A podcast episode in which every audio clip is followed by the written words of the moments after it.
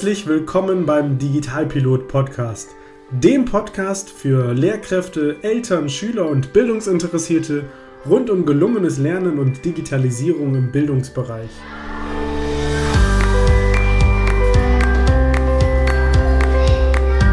Was ist eigentlich Digitalisierung im Bildungsbereich? Brauchen wir sowas? Verändert sich Lernen durch Digitalisierung? Und wie genau läuft das eigentlich mit den Tablets in der Schule? Welche Chancen und Herausforderungen bringt Digitalisierung für das Lernen mit sich? Viele spannende Fragen und noch viel mehr spannende Antworten erhältst du in genau diesem Podcast.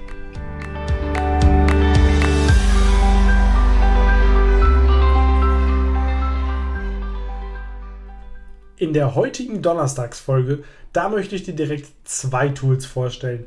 Zwei Tools, die sich um die gleiche Sache drehen und doch verschiedene Möglichkeiten bieten. Heute soll es darum gehen, wie kann ich eigentlich lange umständliche Internetlinks kürzen und den Schülerinnen und Schülern damit einfacher zur Verfügung stellen und wie kann ich eigentlich aus einem Internetlink einen QR-Code machen, den die Schüler dann einfach mit ihrem Smartphone oder mit dem Tablet abfotografieren und lesen können. Vielleicht ist dir das ja manchmal auch schon so ergangen. Für deinen Biologieunterricht hast du eine tolle Website im Internet gefunden, auf der eine ganz, ganz tolle Lernaufgabe angeboten wird. Wenn du jetzt oben in der Adresszeile von deinem Browser diese Internetadresse kopieren möchtest, um sie den Schülerinnen und Schülern zur Verfügung zu stellen, dann stellst du vielleicht fest, Mann, die ist ganz schön lang. Und wenn die Schülerinnen und Schüler die eingeben sollen, dann ist es wahrscheinlich, dass es dazu Tippfehlern kommen wird. Oder du hast in Mathe gerade etwas Neues eingeführt, sagen wir das Thema Bruchrechnung. Und du hast jetzt äh, bei Learning Apps, was ich ja letzte Woche vorgestellt habe, eine tolle Aufgabe dazu gefunden und möchtest den Schülerinnen und Schülern jetzt diese Learning App zur Verfügung stellen. Und dann bietet Learning App dir ja an, ähm, ja auch wieder den Link zu kopieren und auch der ist wieder relativ lang. Was kannst du jetzt also tun? Dafür gibt es sogenannte Link-Kürzungstools. Und eines dieser Link-Kürzungstools findest du auf der deutschen Seite www.t1p.de. T1p.de ist ein kostenloses Tool, mit dem sich also diese langen URLs, also die Website-Adresse, die du immer oben in der Adressleiste siehst, kürzen und abwandeln lassen das ist, wie wir gerade schon festgestellt haben, immer dann sinnvoll, wenn die Adresse so lange ist, dass man sich beim Eingeben oder beim Abschreiben dieser Adresse vertippen würde. Gehst du jetzt auf die Seite t1p.de, welche übrigens von einem deutschen Anbieter stammt, in Deutschland gehostet wird und absolut datenschutzrechtlich unbedenklich zu benutzen ist, Klammer auf, auch hier möchte ich nochmal betonen, der Podcast kann keine umfassende Datenschutz- und Rechtsberatung geben, Klammer zu. Die Seite ist jedoch so konzipiert, dass du keine persönlichen Daten eingeben musst, die Schüler sich nicht anmelden müssen, sondern dass du einfach schnell deinen Link kürzen kannst. Was musst du also tun? In dem oberen Feld, wo ihr Link steht, dort gibst du jetzt diesen ganz langen Link an, ein, der ja ganz oft aus Zeichen und Buchstaben und Zahlen besteht. Und jetzt kannst du unten über der, unter der Überschrift, so herum, unter der Überschrift Kurzurl Einstellungen, bestimmte Einstellungen vornehmen, was jetzt passieren soll. Eins vorweg, der lange Link, wenn der gekürzt wird, fängt in Zukunft dann immer so ein www.t1p.de slash und jetzt könntest du angeben, wie es weitergehen soll. Also sagen wir, wir bleiben mal bei dieser Bruchrechnungsaufgabe in Mathematik. Dann könntest du jetzt eingeben bei Wunsch-URL t1p.de slash Aufgabe-Bruchrechnung. Davon ist auszugehen, dass das relativ problemlos übertragen werden kann. Mit einem Klick auf Verfügbarkeit prüfen stellst du direkt fest, ob nicht ein anderer Lehrer oder jemand anderes schon genau diese Adresse benutzt hat. Und dann kannst du sie für dich selber verwenden. Dann kannst du noch sagen, ich möchte, dass diese neue Link-Adresse mit einem Passwort geschützt wird. Du kannst sagen, wie oft sie aufgerufen wird. Und du kannst auch sagen, wie lange, also in welchem Zeitraum dieser Link aufgerufen werden soll. Ganz unten gibt es noch den Pluspunkt, einen QR-Code erzeugen. Da kommen wir gleich auch noch mit einem speziellen Tool, Tool zu. Aber an dieser Stelle könntest du auch schon sagen, ja, ich möchte zusätzlich zu der t1p.de Adresse auch einen QR-Code haben, der auf die gleiche Adresse verweist. Da machst du einen Haken bei soll ein QR-Code generiert werden? Ja. Und wenn du das alles eingegeben hast, dann klickst du oben auf Link kürzen.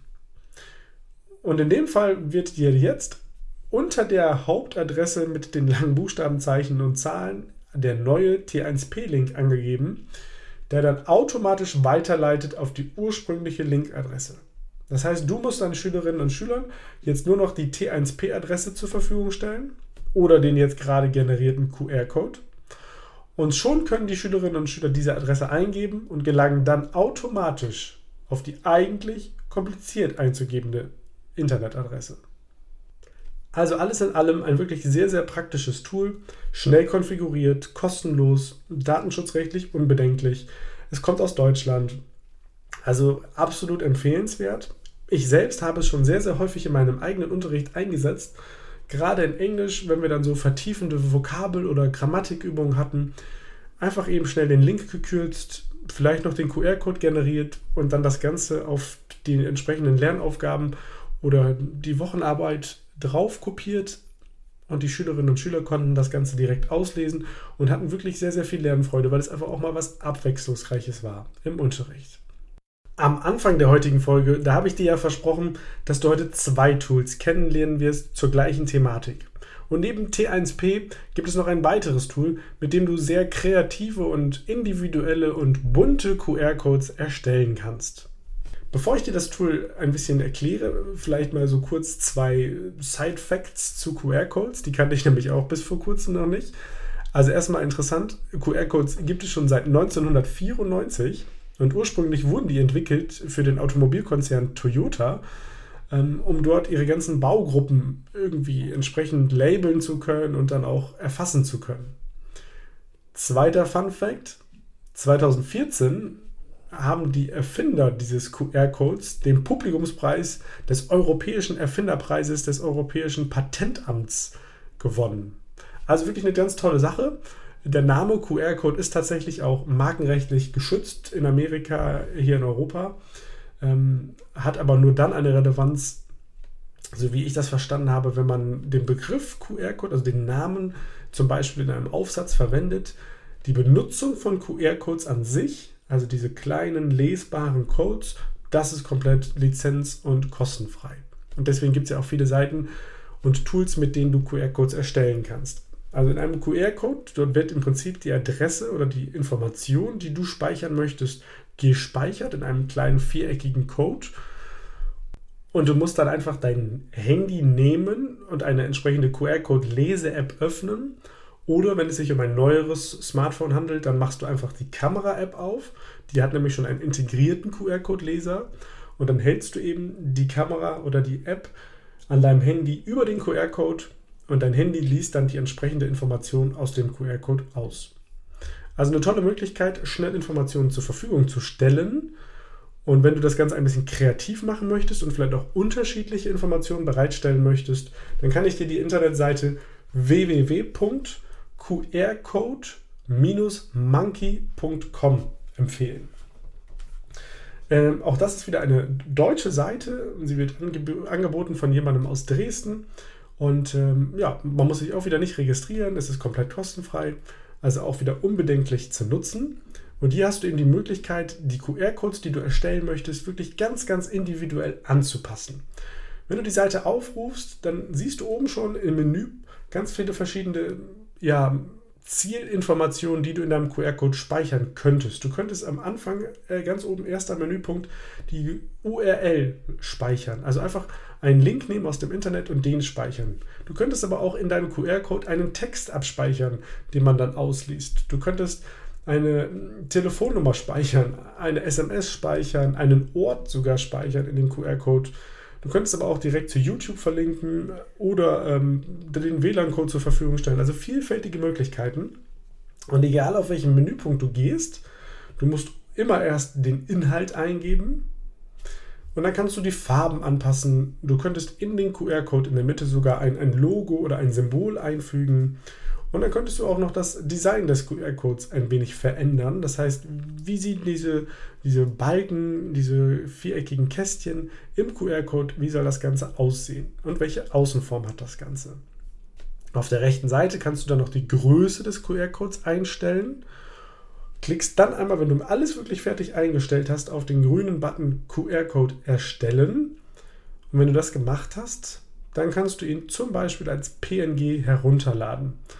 Und ich würde dir auch empfehlen, den Download über PNG zu machen. PNG ist ein Bildformat und hat den Vorteil, dass ähm, ja, der Hintergrund in, gar nicht abgebildet wird. Das heißt, du hast einen QR-Code und alles andere drumherum ist frei. Das bedeutet für dich wiederum, du könntest den QR-Code ganz einfach auf einem Arbeitsblatt beispielsweise konfigurieren und äh, drauf kopieren ohne dass du dahinter noch weißen Hintergrund hast, der dann vielleicht den Text verdecken würde. Fassen wir also noch einmal zusammen. Du kannst mit den heute vorgestellten Tools lange und komplizierte Links kürzen und du kannst QR-Codes erstellen, mit denen sich eben schnell und einfach Informationen abrufen lassen. Insbesondere die QR-Codes, das sind für mich wirklich ganz, ganz tolle und praktische Helfer, um, und das finde ich eben auch ganz toll, eine tolle Brücke zu schlagen zwischen einem analogen Lerngegenstand, wie beispielsweise dem klassischen Arbeitsblatt, und dann einem aktivierenden, individuellen und multimedialen Inhalt aus dem Internet, also eine Lernaufgabe, die das Ganze vertieft.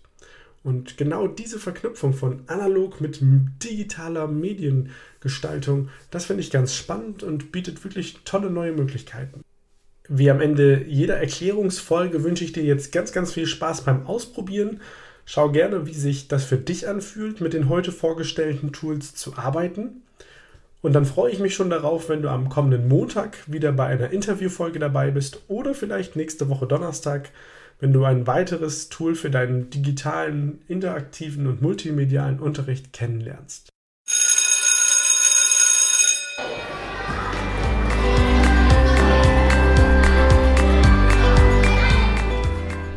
Das war der Digitalpilot Podcast.